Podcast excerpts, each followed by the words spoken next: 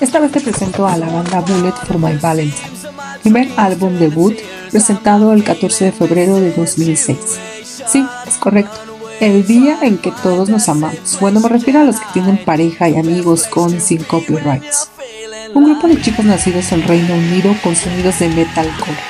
Algunas de sus rolas más sonadas son Tears Don't Fall o All These Things I Hate. Letras de amor y desamor. Hablemos de la portada. La ilustración fue realizada por Alex Tilbrook, diseñador e ilustrador quien radica en Londres.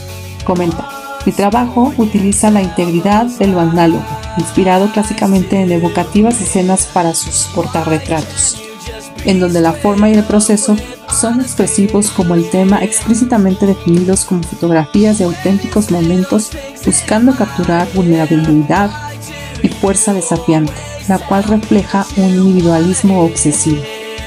Alex ha colaborado con diseños e impresos para Marvel, en playeras o sudaderas para importantes bandas como Metallica. Respecto a la portada de Poison, una ilustración dramática y hasta sangrienta, con colores en rojo y negro.